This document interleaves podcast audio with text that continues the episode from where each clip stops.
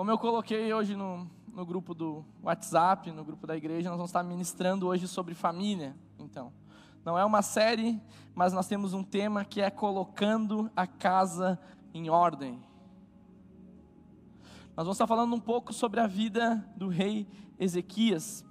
Você está com a sua Bíblia, ou quem não tiver pode estar acompanhando no telão, segundo Reis, capítulo 20, do versículo 1 ao 3. Diz assim: Naquele tempo, Ezequias ficou doente e quase morreu. O profeta Isaías, filho de Amós, foi visitá-lo e lhe disse: Assim diz o Senhor: Ponha em ordem a sua casa, pois você vai morrer, não se recuperará. Ezequias virou o rosto para a parede e orou ao Senhor: Lembra-te, Senhor, como tenho te servido com fidelidade e com devoção sincera tenho feito o que tu aprova, aprovas.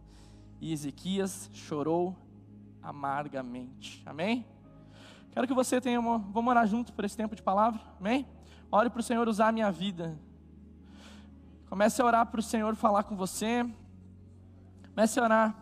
Talvez você está precisando de respostas. O Senhor tem resposta para você. Senhor, usa a minha vida, Senhor. Manifesta a sua verdade, somente a tua verdade, a tua palavra, Senhor, que não vem de homens, mas a palavra que vem do Senhor. Fala, Espírito Santo, aos nossos corações. Eu oro, Senhor, para que toda desatenção nesse momento saia, Senhor, em nome de Jesus. Aquela pessoa que vem no culto e não consegue compreender a palavra, em nome de Jesus, que você receba a revelação da palavra nessa noite. Que a sua mente entenda, compreenda aquilo que o Senhor quer ministrar sobre você. Eu oro para aqueles que são cegos espiritualmente, assim como foi na vida de Paulo, que as escamas caiam dos seus olhos hoje. Que você você perceba a voz do Espírito Santo, que seu coração se converta ao Senhor, que você entregue a sua vida verdadeiramente ao Senhor, que você se posicione nessa noite não por força humana, mas pelo poder do Espírito Santo que reina nesse lugar. Amém, amém, amém. Aleluia. Vamos lá então? Estão comigo? Vamos lá então. Imagina, tá lá o rei, e a Bíblia diz que ele recebe uma visita. Né? E a visita era de um profeta, meu irmão. Todo mundo, eu acho, gostaria de receber um profeta na sua casa. O profeta ele tinha honra, ainda mais a vida de Isaías, o profeta messiânico. Então esse profeta ele chega diante do rei e ele chega com uma notícia. E a notícia é: Ezequias, tu vai morrer. Que dia que talvez Ezequiel disse, que dia que eu fui ter uma visita. Que dia que eu fui estar em casa para receber um profeta assim. E esse profeta, ele diz assim, ó: "Coloca a tua casa em ordem". Eu percebo isso um amor de Deus, eu percebo isso uma misericórdia de Deus, eu não vejo isso como algo que uma, uma sentença de juízo do Senhor. Porque morrer aqui todos nós vamos um dia. Seria bom, nós sabemos que a nossa vida está próxima da morte e ainda nós recebemos uma palavra de Deus com o tempo de nós consertarmos o que está errado. Pior a gente chegar de Deus com a vida, diante de Deus com a vida errada, com a vida torta. Por isso que a Bíblia diz que as misericórdias do Senhor se renovam toda manhã, todos os dias. Então, todos os dias o Senhor nos dá uma chance de consertar os nossos erros. Amém? E ele recebeu uma direção do Senhor: coloque a sua vida em ordem, porque tu vai morrer, você não vai se recuperar disso. Ezequias coloca a sua vida, ele ora, ele coloca o seu coração, ele pede para o Senhor se lembrar de tudo isso. Mas o que será que Deus estava dizendo para ele para colocar a sua vida em ordem? O que, que seria colocar a vida em ordem para muitas coisas? É como uma casa talvez estivesse de cabeça para baixo, a gente pode dizer assim. A gente vive hoje tempos em que o papel da família, o papel do lar, a casa, ela foi completamente distorcida. Os valores eles foram distorcidos. As pessoas muitas vezes elas não gostam de ficar em seus lares, não gostam de ficar com as suas famílias, não gostam de ficar em casa e muitas vezes o, o serviço, a rotina, eh, sei lá, várias outras coisas são simplesmente uma fuga porque não se consegue ficar dentro de casa. O que será que dentro de nós precisa ser colocado em ordem? Casamentos desvirtuados, papéis invertidos do quem é família e cada um na sua posição, bagunça, confusão. Talvez ali para Ezequias, o que, que poderia ser? Organiza o teu reino, né? organiza as contas, organiza as finanças do reino, organiza as finanças da tua casa. Sei lá, pensa em alguém para ficar diante, como sucessor do teu trono. Como é que tu vai dividir a herança? Conserta os relacionamentos, Ezequias, que tu tem que consertar antes. Eu não sei, mas o que que hoje, se o Senhor viesse diante de você e dissesse: coloca a tua vida em ordem, coloca a tua casa em ordem, porque hoje você vai ou daqui uns dias você vai falecer. Todos nós vamos nos achegar diante de Deus. Todos aqui, eu e você. Nós vamos prestar contas da nossa vida diante de Deus. Eu sei que Deus é um Deus amoroso, que Deus é um Deus gracioso, que Deus é um Deus de bondade e bondade infinita sobre as nossas vidas. Amém? Mas Deus, ele também ele vai julgar as nossas obras. A Bíblia diz que as nossas obras, as nossas vidas, elas vão ser passadas pelo fogo e tudo que for palha, tudo que for feno, tudo que for madeira não vai permanecer, permanecer permanecerá. Amém. Só vai permanecer aquilo que é de ouro, prata aquilo que foi feito com a nossa vida consolidada em Deus. A Bíblia diz que passará os céus e a terra, mas a minha palavra não passará. Permanece para sempre a palavra de Deus, meu irmão. A palavra de Deus é eterna. A palavra de Deus é o que nos traz vida. Então o Senhor, Ele nos fala, Ele nos revela, Ele nos instrui. Nós lemos a Bíblia, nós vamos em culto, em culto, em culto, em culto. Mas quando nós não conseguimos colocar em prática, meu irmão, a Bíblia diz: aquele que mais foi, aquele que é dado, aquele que mais é dado, mais é cobrado. Então nós sabemos o que temos que fazer. Nós sabemos o que o Senhor está nos direcionando, mas muitas vezes nós não queremos. Meu irmão, o Evangelho, a Bíblia diz que a porta é estreita, não é larga. Você não acha que quando nós chegarmos diante de Deus aquele dia, nós vamos poder dar desculpas diante dEle?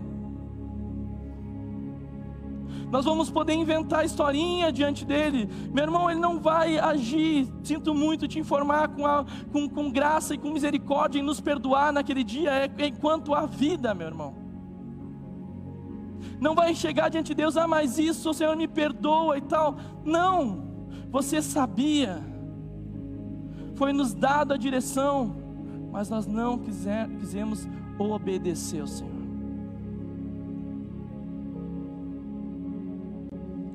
Hoje nós temos uma palavra de alerta para as nossas vidas, para as nossas famílias. O Senhor quer colocar as coisas em ordem, amém? E isso é graça, porque nós estamos vivos. Isso é amor, isso é esperança. O pai corrige os filhos que amam. Ele está nos chamando para nos posicionarmos de uma maneira diferente. E como que a gente organiza a nossa casa? Como que a gente organiza a nossa vida? Como que a gente organiza a nossa família, meu irmão? Primeiro ponto, Ezequias ele lembra, diz assim: Senhor, eu tenho te servido com fidelidade. Será que nós podemos chegar diante de Deus e poder dizer: Senhor, eu tenho te servido com fidelidade na minha vida? Será que nós podemos fazer esse tipo de oração ao Senhor? Será que nosso coração tem sido um coração reto diante de Deus, um coração fiel diante do Senhor? Ou não? Quando nós temos que tá, falar sobre consertar a nossa vida espiritual, meu irmão, a nossa vida espiritual é o que vai nortear, é o que vai nos dirigir, é o que vai sustentar um lar e uma família. Se Deus não reinar dentro dos nossos lares, meu irmão, não, não tem outra coisa vai reinar, outro Deus vai reinar, outras coisas vão reinar. O Senhor precisa ser o Senhor dos nossos lares e das nossas famílias, amém? Ele precisa ser o Senhor em nome de Jesus. Mas se a nossa vida espiritual não tiver bem, a Bíblia diz que um cego, ele não pode direcionar outro cego. Dois cegos não se ajudam. Alguém precisa estar bem espiritualmente para dar suporte, para sustentar a família e um lar no tempos difíceis. Alguém precisa ser luz naquele ambiente. Alguém precisa amar a Deus, temer a Deus, se posicionar como filho e filha de Deus realmente. Nós sabe, eu não sei qual é a prioridade da sua vida, eu não sei o que que você tem valor que, que tem valor para você? Mas eu sei que a Bíblia nos instrui que a nossa família tem um valor para Deus. Que Deus tem um propósito dentro do nosso lar. Que Deus tem um propósito dentro da nossa casa, meu irmão. E se nós amamos realmente aqueles que o Senhor colocou ao nosso redor, nós temos realmente que orar pela vida deles, meu irmão orar pela vida daqueles que ainda não foram alcançados dentro dos nossos lares, que não foram alcançados ainda dentro das suas famílias, é uma atitude de amor que deve ser estabelecida. Isso é uma atitude de amor. Nós sabemos que a nossa casa muitas vezes é um lugar para descansar, é um lugar onde a gente come, um lugar onde a gente dorme, um lugar onde a gente aproveita, a gente faz várias coisas. Mas a nossa casa também é lugar de adorar a Deus, meu irmão. A nossa casa também é lugar de buscar a face do Senhor.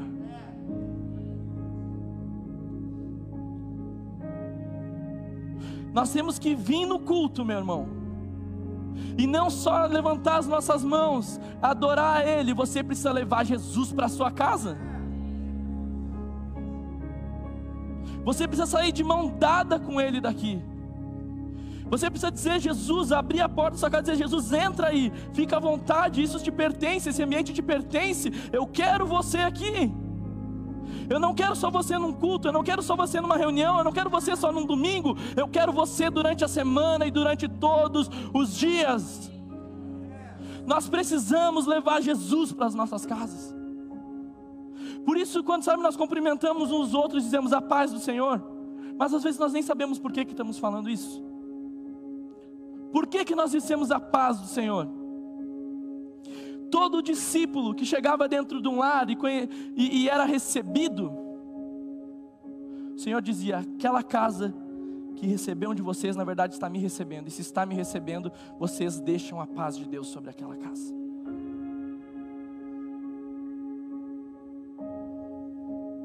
Onde que Jesus é bem-vindo se tem paz.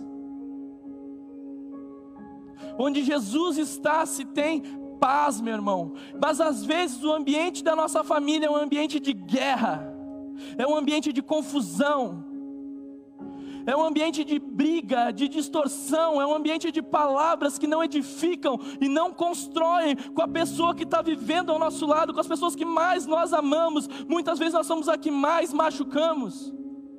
Não é para ser assim. O Senhor quer que a paz reine dentro dos nossos lares. Então nós dedicamos momentos de olhar TV, nós dedicamos momentos de, de, de, comer, mas nós não dedicamos momentos de ler a Bíblia e orar, meu irmão. Nós precisamos ler a Bíblia e orar. Precisamos colocar a nossa vida espiritual em ordem.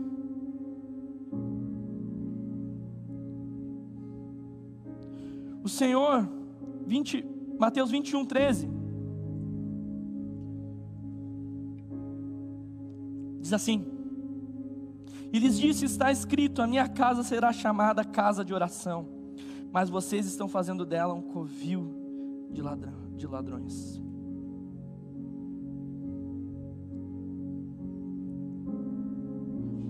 Jesus dentro do seu lar, como é que ele se sente? Como é que ele se sente no ambiente familiar que você se encontra? Será que Jesus se alegra ou Jesus se entristece? Será que Jesus se empolga com a nossa vida ou não? Como que está a nossa casa? Como que está o nosso lar? Como que está a nossa família? Atos 17, 24 diz assim: O Deus que fez o mundo e tudo que nele há, e o Senhor do céu e da terra, e não habita em santuários feitos por mãos humanas. Eu sei como o Senhor ele não habita aqui em pedras, ele só está aqui porque nós estamos invocando o nome dele nesse lugar. Ele habita dentro de nós. Estava orando umas duas semanas atrás, buscando Deus. E o Senhor me levou em João 14, que diz que a gente não deve se turbar o nosso coração, né? não se turbe o vosso coração. Crede em Deus e também em mim. E a Bíblia diz que, que o Senhor Jesus está preparando uma morada para nós. Ele, nós estamos aqui, mas Ele está construindo um lugar para nós. Um lugar onde nós vamos habitar eternamente. Ele está fazendo isso nesse momento, Ele está construindo algo. Ele está que está esperando eu e você naquele lugar, e quando nós chegarmos naquele lugar, meu irmão, vai ser perfeito. Mas ele me fez uma pergunta: e como você está cuidando do lar que hoje eu moro? Porque hoje ele mora em nós, eternidade nós estaremos nele. Como que ele está dentro de nós? Será que ele sente vontade? Será que ele, como é que ele se sente dentro, como está o nosso coração, a nossa vida? Porque se ele não reinar em nós, ele não vai reinar dentro da nossa casa, meu irmão. E se ele não reinar dentro da sua casa, nós não vamos conseguir manifestar isso na vida da comunhão da igreja. Não vamos. Nós precisamos que o Senhor ele reine. Qual ambiente tem reinado dentro das nossas casas. Se Deus for lembrar do que você faz em sua casa, do que que ele vai lembrar? O que que ele vai lembrar? Se não levarmos para dentro das nossas casas influências que vêm de Deus, se não deixarmos o Senhor cuidar dos nossos lares, reafirmando todos os dias a Sua verdade, a luz da palavra, se não deixarmos Deus ser o centro da nossa família e aprendermos a recorrer a Ele quando passamos por situações complicadas e conflituosas, se não formos conduzidos por Deus em nossas decisões diárias, certamente viveremos pela influência de várias outras coisas, de televisão, internet, várias opiniões, e não, não vamos conseguir ser influentes, influenciados por Deus. Amém? Vocês estão entendendo? Então, primeiro ponto, a nossa vida espiritual, se tivesse algo que nós precisamos urgentemente organizar, porque é isso que vai ditar tudo na nossa vida, é organizar a nossa vida espiritual.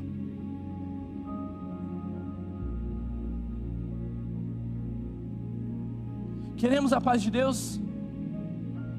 Vamos experimentar dela em nós, recebê-la em nós e manifestá-la dentro da nossa casa.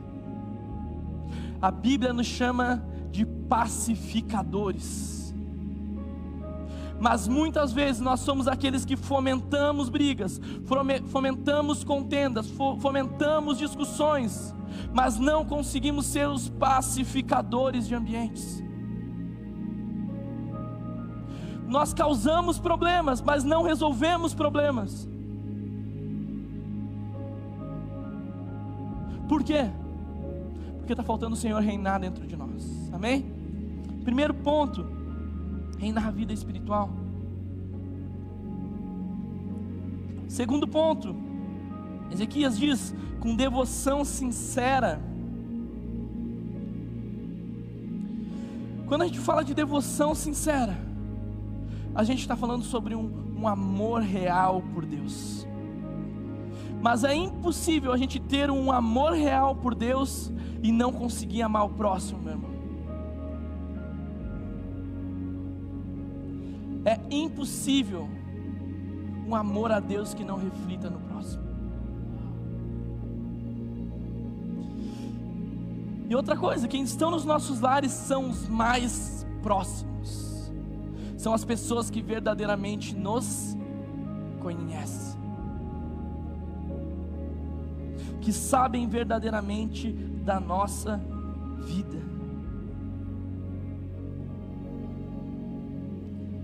Quem nós somos dentro das quatro paredes. Nós podemos ser uma bênção na igreja, meu irmão nós podemos ser uma bênção com as pessoas que estão lá fora. A gente ama, a gente ora, a gente vai entregar rancho, a gente faz evangelismo, pode fazer um montão de coisa lá fora, um montão de coisas boas. Mas e aqueles que estão mais perto da gente? Que tipo de influência nós estabelecemos? porque nós sabemos ser amorosos com quem está lá de fora, mas com a pessoa que está próxima de nós, que merece amor, que merece carinho, que palavras que nós temos dado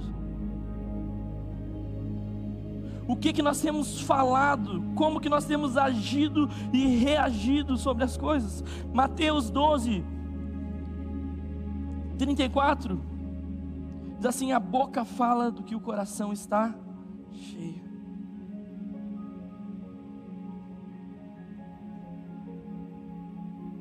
O que que nossa boca tem falado? O que que está saindo do nosso coração?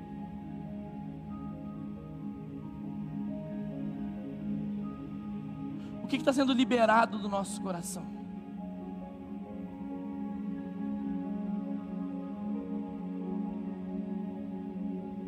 Isso reflete o que tem reinado dentro de nós. Amém? Então nós, nós temos que conseguir, em nome de Jesus, fluir aquilo que é de Deus no nosso, na nossa família, no nosso, no nosso lar, criar um ambiente saudável, e que realmente alegre o coração de Jesus. Amém? Você quer isso dentro da sua casa? Eu quero isso dentro da minha casa. Então, alguns conselhos para os relacionamentos familiares. Primeiro conselho: mantenha calma e seja paciente com a pessoa que está ocasionando o problema. Discutir, criticar são coisas que não ajudam a solucionar nenhum conflito. Ao invés disso, só pioram a situação. Nós, nós, todo mundo sabe disso. É difícil a gente agir na hora desse jeito. Mas a gente sabe quando uma pessoa está nervosa, quando uma pessoa está falando um montão de coisa, nem que nós falássemos realmente a verdade, nós muitas vezes não vamos conseguir resolver o problema, nós vamos criar mais problema. Então, uma briga que era do lixo, vai parar lá de três anos atrás, quando esqueceu de sei lá o que. Um montão de coisa guardada vai sendo jogada tudo fora. Então nós precisamos de sabedoria de Deus, de instrução de Deus, de, de realmente de condução do Espírito Santo, para saber quando falar e saber também quando não falar. Porque ali naquele momento existe todo um algo espiritual que a gente não percebe muitas vezes que está sendo fomentado. Existe toda uma guerra por trás, existe toda uma influência, existe dardos. Porque, meu irmão, entenda algo: o diabo não gosta das famílias, não gosta. Ele veio para matar, roubar e destruir. Não gosta. Por isso que ele investe tanto, porque se pais se separam, como que fica o filho que vai ser criado?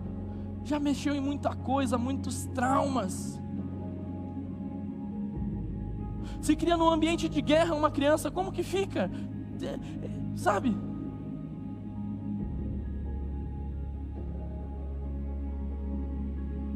Senhor meu, tudo está na palavra de Deus. Segundo ponto, não julgue, nem sempre a pessoa que está ocasionando o problema tem essa intenção. Algumas vezes ela está apenas confusa e precisando de conselhos.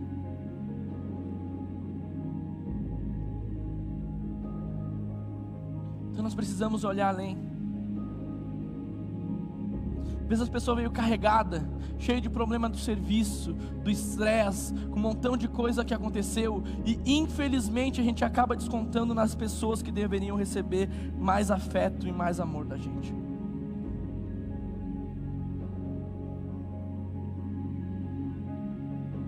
A gente não explode com os outros e muitas vezes explode com aqueles que não deveriam explodir. É verdade? É verdade.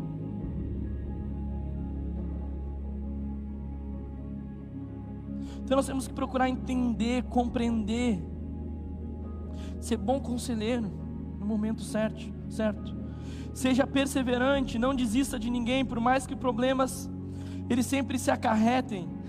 A pessoa ela precisa de ajuda e de alguém que apoie, mesmo que a pessoa não mude, nem se arrependa dos seus atos, não devemos desistir de ajudá-los. Se amamos, não desistimos. Enquanto a vida há esperança. O Senhor diz: se creres, será salvo tu e a tua casa. Você crê? Você tem que crer, meu irmão. Você precisa acreditar, mas acreditar com todo o seu coração. Seja perseverante. Não desista daqueles que o Senhor deu nas suas mãos.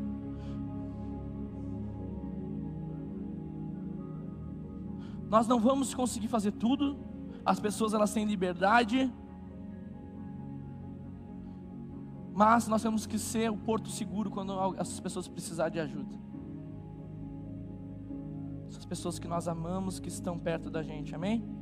Quarto ponto, seja amigo. Muitas vezes algumas pessoas são tão carentes que a única maneira que ela encontra para buscar ter atenção e necessidade é se envolver em problemas, para que assim poder se tornar o centro das tensões. Às vezes só um pouco de companhia resolve. Quer chamar atenção? Quer que diga que ama? Quer que note alguma coisa? Quer um abraço? Sei lá. E daí cria problema para um montão de coisas, mas na verdade, ela só queria um tempo de conversa, só queria uma atenção, só queria sentar junto, só queria tomar um café, só queria, sei lá, esparecer, fazer uma viagem, ter um tempo. E às vezes não se consegue, a única maneira de chamar a atenção, de ser visto, é trazendo confusão. Então nós temos que estar atentos a isso. Quinto ponto, não proteja as atitudes erradas. Se nós amamos, nós falamos a verdade, mas existe o tempo de falar a verdade, existe a, a instrução e a sabedoria, amém? Mas nós, se nós nos omitimos aos erros, nós, na verdade, por aqueles que mais amamos, estamos sendo coniventes, porque a pessoa está se perdendo.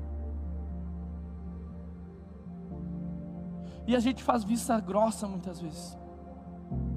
Vamos fingir que está tudo bem. Mas na verdade a pessoa está se perdendo. Vamos fingir que está tudo bem, mas a pessoa está escrava. Ah, não, né? Quem ama, meu irmão, fala a verdade em amor. Falar a verdade é querer o bem. Falar a verdade é, é ajudar o que está errado, está errado. Amém? Está errado, não se tem meio termo. E nós não podemos pro proteger as atitudes erradas das pessoas. O sexto ponto para a gente estabelecer relacionamentos reais dentro dos nossos lares, e isso daqui é diário: perdão. Sem perdão, os relacionamentos se perdem, as alianças são superficiais sem reconhecimento de erros, sem, sem, sem, sem, sem se humilhar. Senão a casa, sabe o que vira? Vira uma, uma quebra de braço para ver quem é que vence. E na verdade, não é, só existe uma vitória que é a família vencendo. Amém?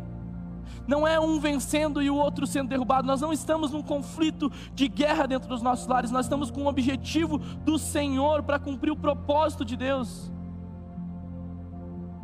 Se um perde, a família perde. Então o perdão ele é necessário para o convívio.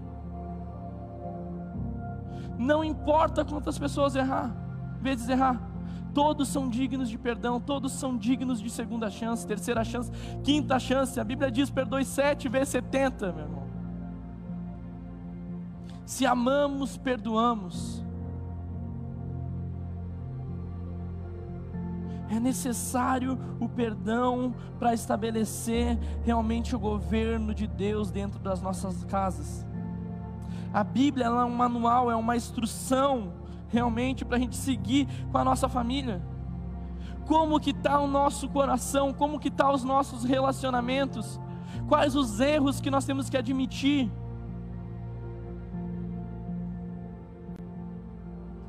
Amém? Terceiro ponto, atitudes. Tenho feito tudo, tudo que tu aprovas. Ezequias disse. E Ezequias foi realmente um rei bom.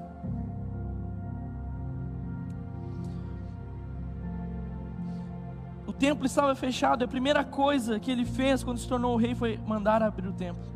Ele restaurou o culto ao Senhor, ele celebrou a Páscoa que havia esquecida, sendo esquecida dentro de Israel.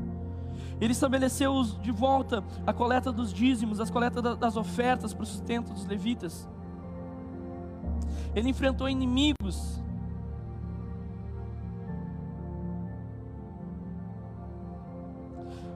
Se o Senhor olhasse para a gente, o que, que ele veria? Provérbios 15, 13 diz assim: ó, Os olhos do Senhor estão em toda parte, observando atentamente os maus e os bons. O Senhor está observando, o Senhor é aquele que sonda os corações, que sonda as intenções.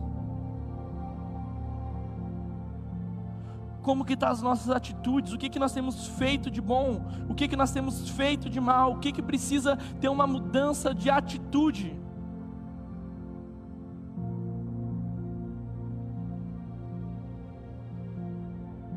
Às vezes a nossa casa está tá numa desordem por falta de atitude, por falta de posição, porque os papéis eles são invertidos. Marcos 3:24, ele fala que um reino dividido ele não subsiste. É preciso ter união dentro da família. É preciso ter união dentro de casa, porque se houver divisão, a família se perde. Amém? Se perde. E às vezes não se sabe quem é quem na família quem é quem dentro de um lar, quais são as responsabilidades.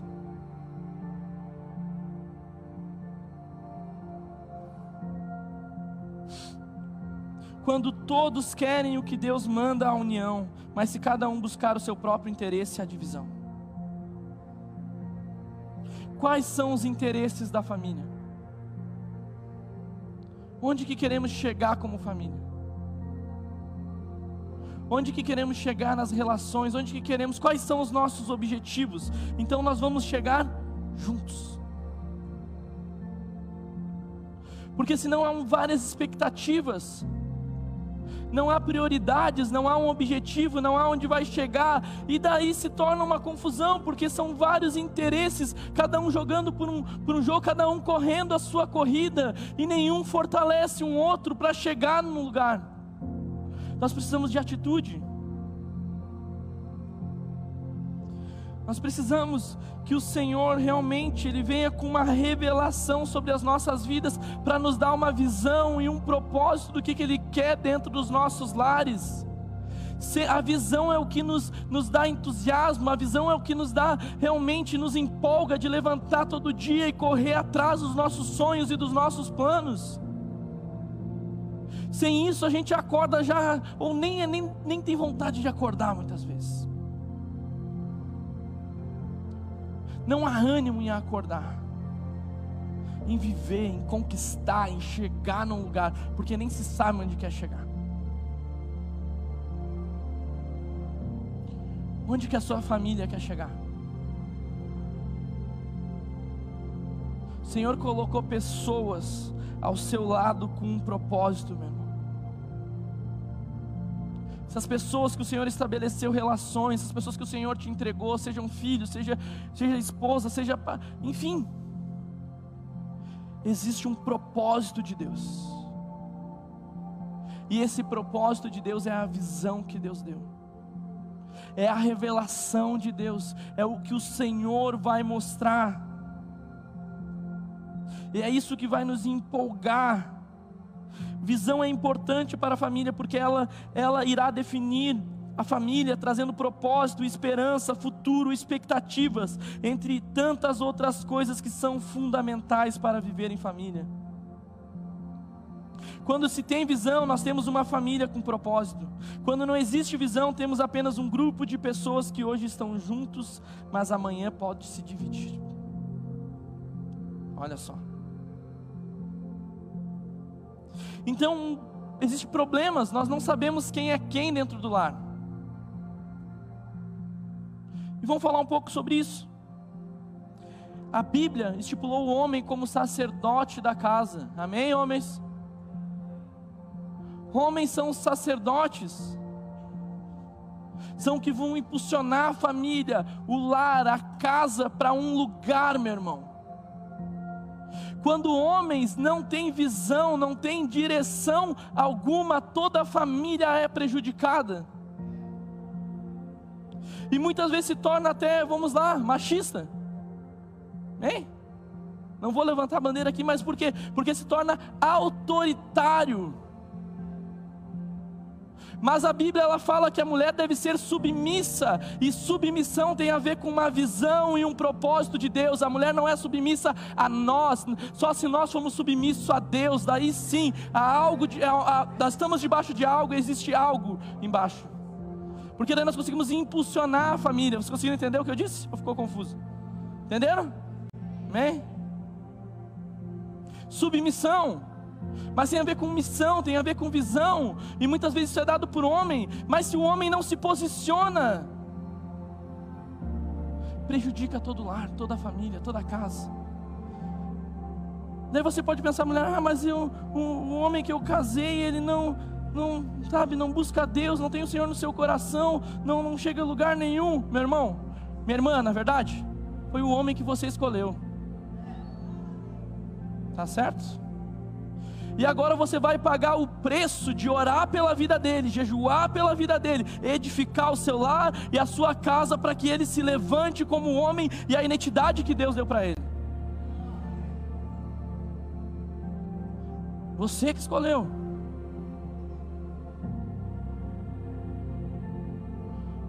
O preço.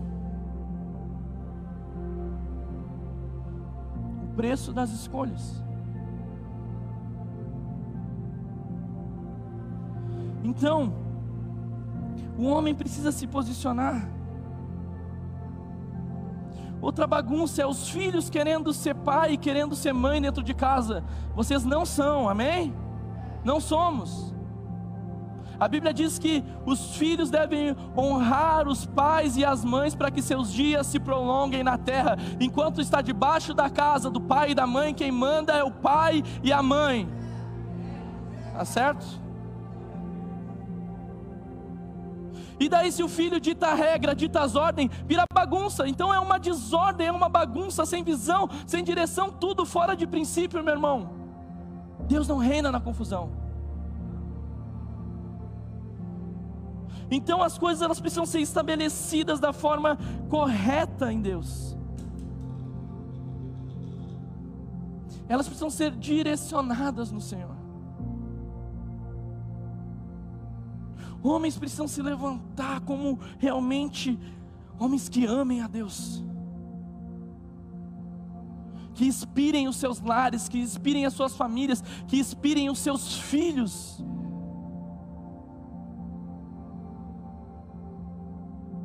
O Senhor quer levantar famílias sadias e que amam a Deus, amém? O Senhor quer colocar as coisas em ordem.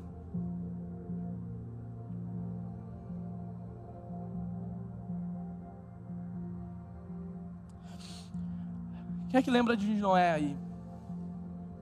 Noé é um homem, um homem que amava Deus. O Senhor queria destruir a terra. Mas ele olhou para um homem e disse: Eu vou poupar esse homem.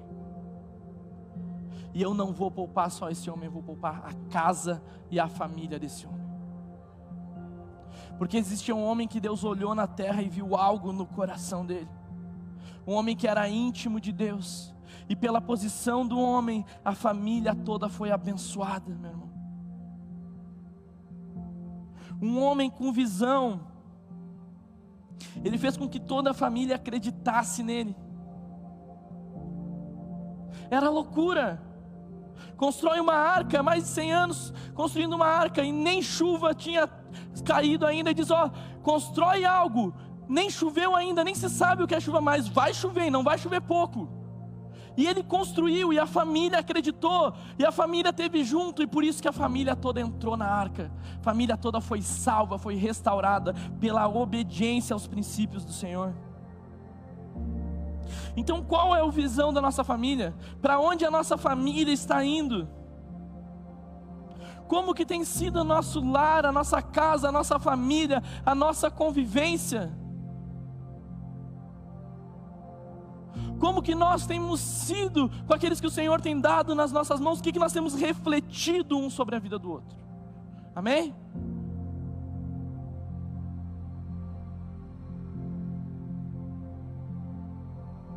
O Senhor nos entregou responsabilidades. A pessoa que está do nosso lado é para ser amada e bem tratada.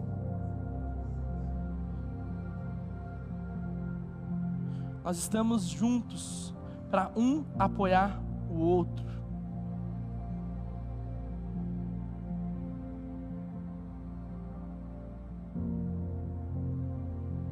Eu me lembro que antes de eu me converter, eu só dava desgosto para meus pais mesmo.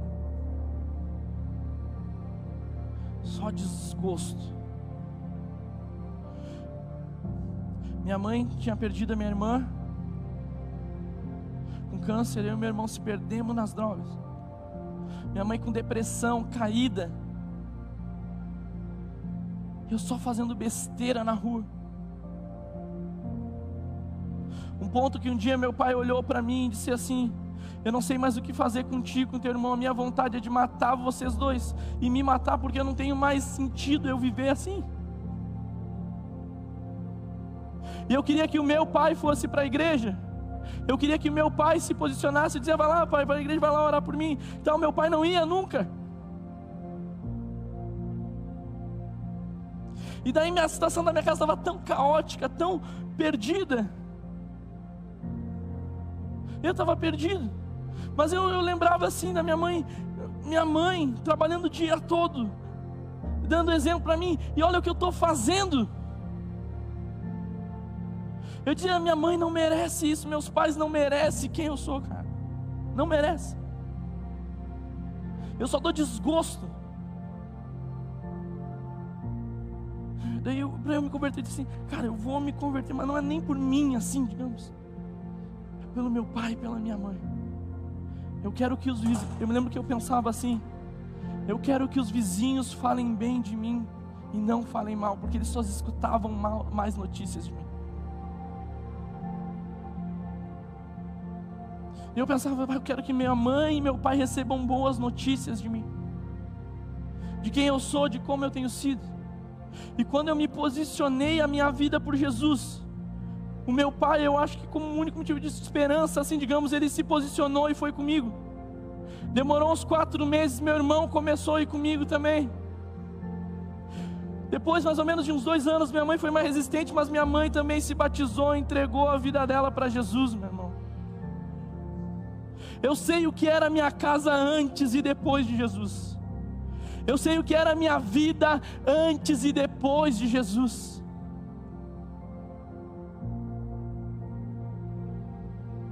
Eu sei. E eu não quero voltar nunca mais a viver sem Deus na minha vida, sem Deus dentro do meu lar, sem Deus dentro da minha família. Você não pode aceitar isso dentro da sua casa. Nós, meu irmão, nós fomos privilegiados entre todas as famílias, todas as casas. Tem noção que tem lares nesse exato momento que estão brigando, que estão se matando, que estão sendo destruídos, mães chorando, e seja lá o que for, mas nós estamos aqui diante de Deus e Ele nos chamando. Coloque a sua vida em ordem.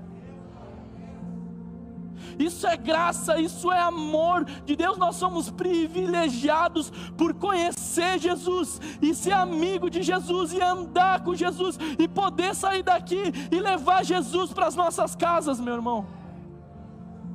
Isso é um privilégio, é uma honra.